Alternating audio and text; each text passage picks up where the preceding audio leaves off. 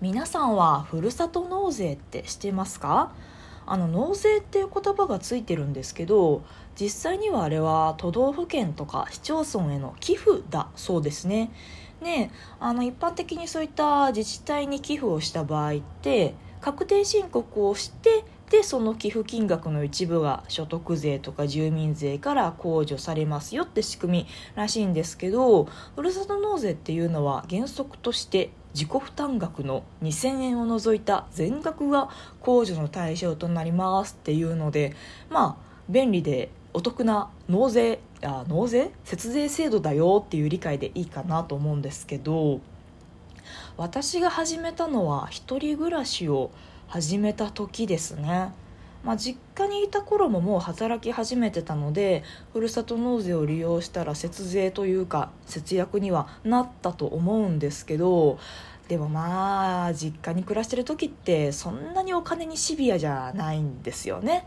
まあ、数万円月々数万円実家に入れて生活費として入れますけど、まあ、残りは全部自分のもんじゃないですか自分のお小遣い状態なのでまあやったーみたいな感じでいくらでも使ったって例えばこうもう食べ物を買うお金がなくて食いっぱぐれてどうしようみたいなそういう心配はないわけじゃないですか。家に帰ったら何かしら家のどこかに食べるものはあるし毎日ご飯は出てくるしっていうそういう状態なので気にしてなかったのでまあなんとなく面倒くさそうかなみたいなんで手を出してなかったんですけど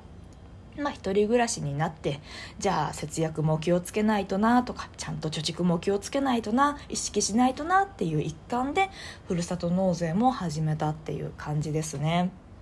あのふるさと納税の有名なというか最も重要な点は返礼品じゃないですか。美味しいお肉がもらえますとか美味しいカニさんがもらえますとかなんかそういうのでどんな美味しいものを注文しようかしらってなりがちなんですけど実際に節約しとして節約としてもう節税じゃなくて節約として使うのであればその豪華なものごちそう特別なものを返礼品としてもらうんじゃなくて普段毎日使うもの食べるものお米であったりとか毎日消費するなんでしょうね。パン？パンじゃないですね。まあ私だったらお酒とかなんですけど毎日発泡酒飲むから。っていうのでそういう風にしないとただちょっと贅沢をしただけになっちゃうので節約としてはあの贅沢な返礼品注文するのはどうかなっていうもののサイトを見たことがあるんですよ。でなるほどと思っ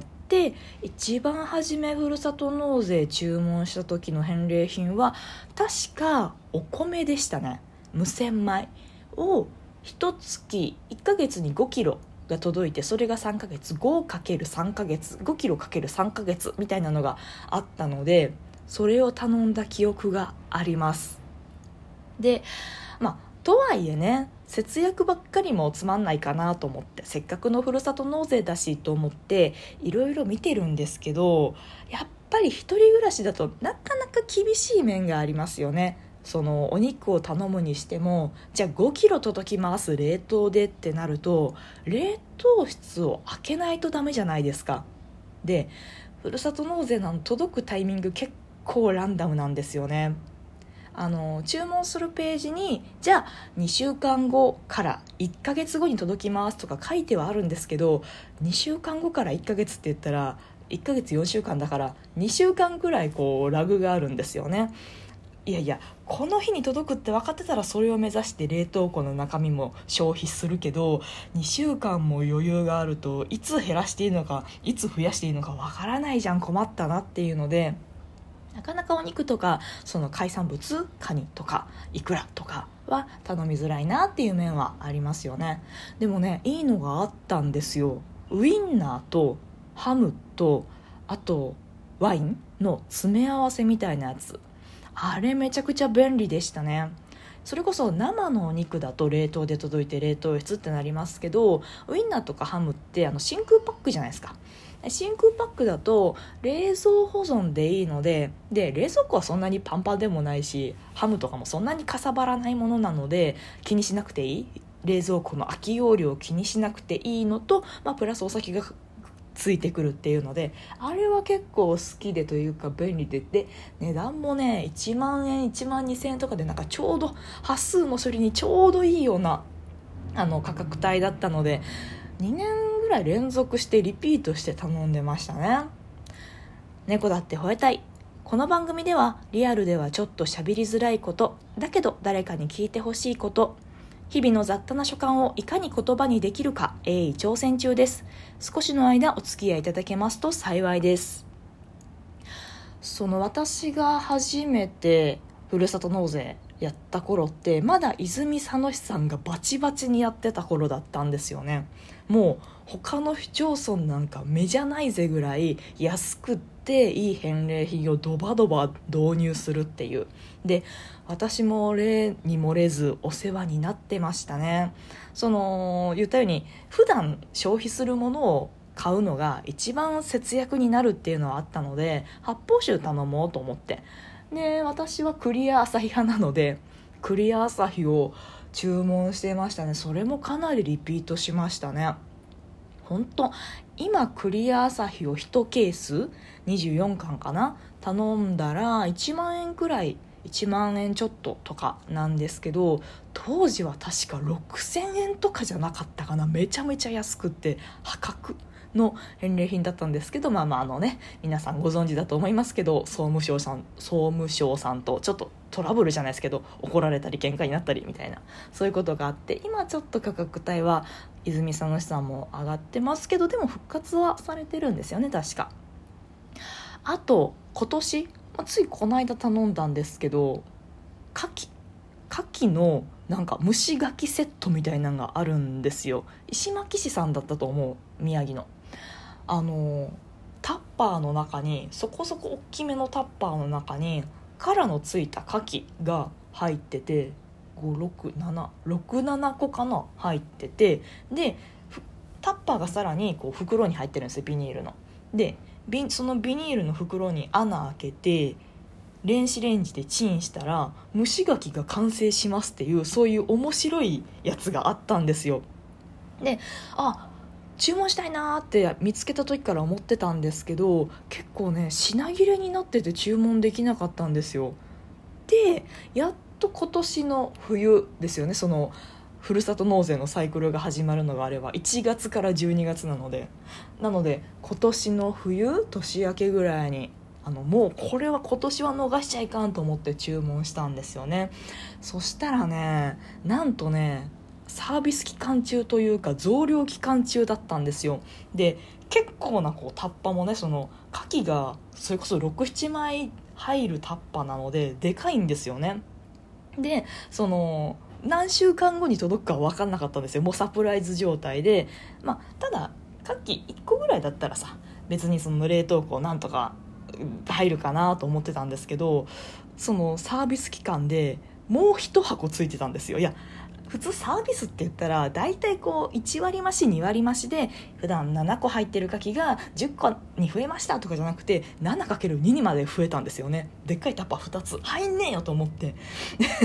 その日別にその届いた当日に牡蠣を食べるあの予定は一切なかったんですけども入んないから仕方ないからその1箱目は届いたその日に食べましたね。美味しかったです。でもねあの私結構その生ものが心配し嫌いじゃないですよ。全然嫌いじゃなくて好きなんですけど心配性なんですよね。でじゃあ2分チンしてください。2分じゃないかな。もうちょっと長いと思いましたけどまあ何分間チンしてくださいって書いてあってその時間通りチンしたんですけど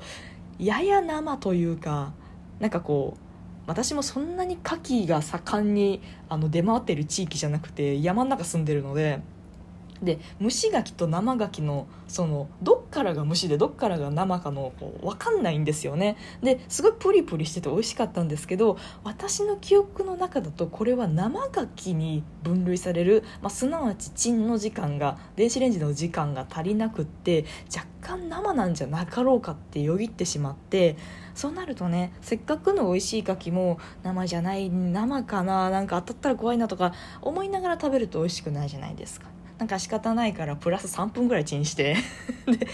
明らかにあこれは火が通ってんなっていうクシュッとした感じの牡蠣になったんですけど難しいですよね。まあそれでな万が一のことがあったりとかそうやって今言ったように心配しながら食べてあの美味しく味わえないっていうのはあれなので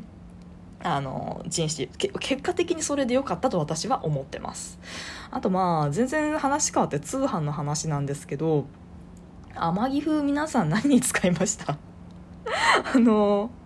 ライブ配信でお話ししたと思うんですけどそのテレうちのテレビ Bluetooth ついてないんですよ。であのトランスミッターっていう機械が世の中にはあってあのテレビのイヤホンジャックにその機械を突っ込んだらテレビから、えー、Bluetooth が放たれるようになってこの今持ってる無線のヘッドホンでテレビの音が聞けるようになるみたいなそういう装置があるんですね。でまあそれ買おうかなと思ってたんですけど実は今日「ゼルダの伝説スカイウォードソードは HD」の発売日なんですよね。いつの間にかもう7月16日待ち遠しいなと思ってたらもう7月16日だし7月半分終わってんじゃんびっくりみたいな感じなんですけどでそれを必ず買おうと思ってたんですよ。発売日になったんですよ。天城府まだ1円も使ってないんですよ。じゃあもうゼルダでいいじゃんって言って、えー、溜まってた天城府は全部ゼルダの伝説に消えましたね。いやこれがでも一番あの効率的ですよね。どっちにしろ買おうと思ってたものに使うっていうのはもうもはや生活の足しになってるようなもんですから。ね。入っていうのであの多分今日仕事から帰ってくる時にはポストにゼルデンが届いてると思うので楽しみにしたいと思いますっていう最後全然違う話をしてトークが面白いなと思った方はリアクションボタンを番組フォローがまだの方は番組フォローもぜひお願いします。ということでまたお会いしましょう。バイバイまたね。